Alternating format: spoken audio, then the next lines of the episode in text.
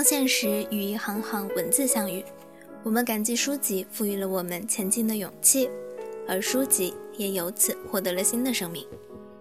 你好，欢迎收听《书不知道》电台，我是主播星星，与你分享他和书独一无二的故事。前一段时间，我们书不知道在后台收到了一封投稿。投稿人加藤表示，有一本书让他勇敢直面不断困扰自己的抑郁情绪，书名叫《旷野无人：一个抑郁症患者的精神档案》。光是书名就已经足够引人注意了。于是制作人层层花了一周时间看完全书。看完书后，他表示，这是一本有危险的好书。好在计时。这些病痛煎熬中的文字，让常人也能窥探到抑郁症痛苦，哪怕只是冰山一角，都叫人毛骨悚然。但不得不承认的是，当他回顾那读书的一整周，他发现自己的情绪比过去一年的任何时刻都要低落。那么这本书主要说的是什么呢？旷野无人，一个抑郁症患者的精神档案。如他的名字所体现出来的那样，是作者李兰妮作为一个抑郁症患者的长篇纪实。整本书不仅谈到作者对抗病症的痛苦、看病的过程等，还包含了一些家族回忆。作者有意将抑郁症成因放到了更为广阔的历史、家族、社会以及文化范围内探讨，是很难能可贵的。再细说到文字风格，可以说是非常治愈。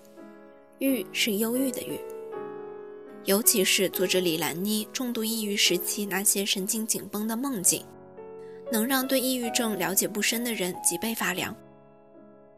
更让人脊背发凉的是，在重度抑郁爆发之前，作者李兰妮已然和癌症抗争多年，她被周围人公认的坚强乐观。连之前为他治疗癌症的肿瘤专家，也说他是最坚强的病人。就是这样一位在泥泞中跌倒又爬起来的抗争者，也表示，与癌症相比，抑郁症是更可怕的。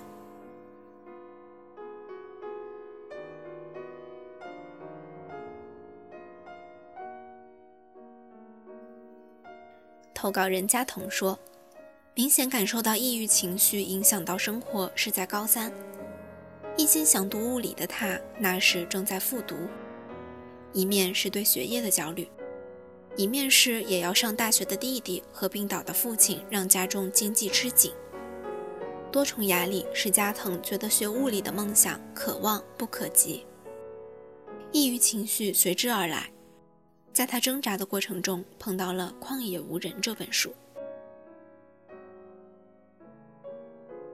这个事情就是很偶然，也我感觉也很必然。当时是我爸生病哦，我去医院的时候需要走过一座桥，然后那个桥上就是很多车，然后那个桥也比较离下面也比较高，那是一个峡谷的一个桥。路过那座桥，那座桥上就是给我的感觉是非常的嘈杂，然后我就。完全不想待这个地方，我甚至不想待在这个世界上，就是那种，就是凭着意志力走过那座桥之后，就回到我爸病房，然后我一直在想这件事情，我总总感觉哪里不太对劲儿。其实开始一两天，我还是可以去医院里面，然后去帮我爸，然后做这做那的，然后再过几天就我我只想整天躺在床上，我啥也不想干。后来就是查阅了相关的什么网上的资料啊，什么什么的，就知道了这件事情。后面就是翻各种关于这种病症的这种书，然后就看到了这一本，就之后再读、再阅读这这本书。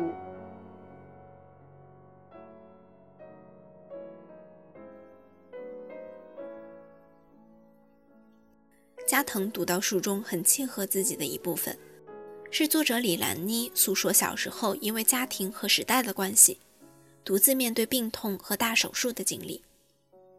李兰妮在书中写道：“小时候的经历使我习惯自己面对疾病和重创。听说大象受重伤或老死前，会默默远离象群，独自疗伤或等待死亡。我特别欣赏这一点。我从九岁开始，在乱世中无土无根，不属于小学生，不属于完整的家庭，不属于军队，不属于地方。我自卑，觉得不配让别人关注，不配耽误别人的时间。我面对任何人都感到紧张，有压力。很多时候，尤其是精神脆弱、身体不适、心理焦虑时。我渴望独自待在一个角落里，什么也不看，什么也不听，什么也不做，什么也不说。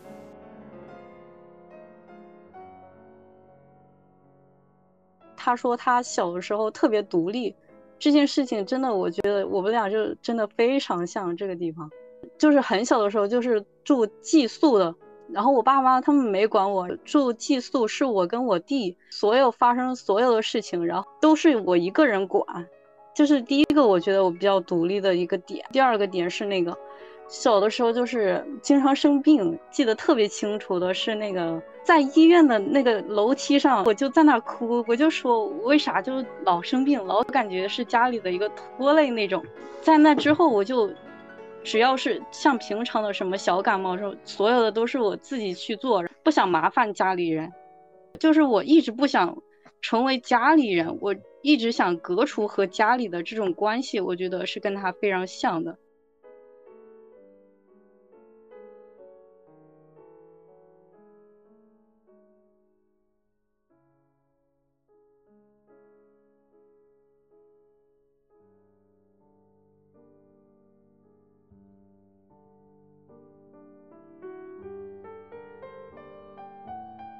开头已经提过，制作人层层在读这本书时倍感压抑，认为这是一本危险的好书，因此对推荐此书持谨慎和保守的态度。于是转头去看了豆瓣上的评论，也是相当两极分化。有人觉得看完之后整个人非常沮丧，情绪很大，不抑郁都给看抑郁了。有人觉得这样的文字看完了以后很受触动。并且获得了一些勇气和力量。于是，我们将同样的问题抛给加藤，他如何看待这样的评价？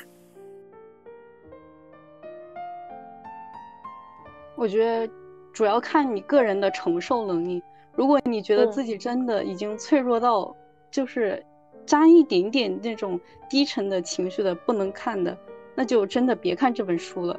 但是如果你觉得你的承受能力还是可以的，你就想找一个能懂你感受的人，能让他帮你讲出你的感受，然后让你释放这种情绪，我觉得这本书还是很好的。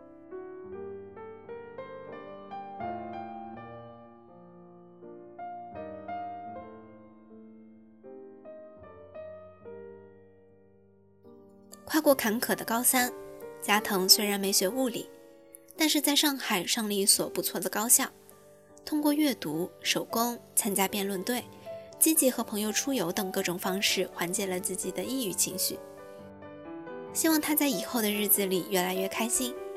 同时也提醒听众朋友们，如果你或者你周围的人有抑郁情绪超过两周的，请务必及时就医。